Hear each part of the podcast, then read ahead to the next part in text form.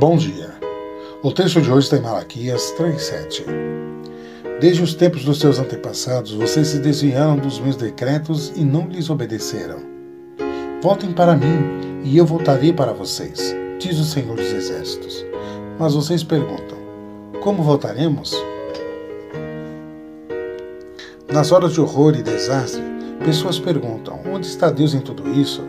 Mas muitas vezes deixamos Deus na periferia das nossas vidas e procuramos por Ele somente quando bate o desespero ou não temos outras opções. Quando as coisas estão funcionando bem, raramente dizemos: Onde está Deus em tudo isso? Ele está aqui presente, nos abençoando. Vamos louvá-lo por sua bondade.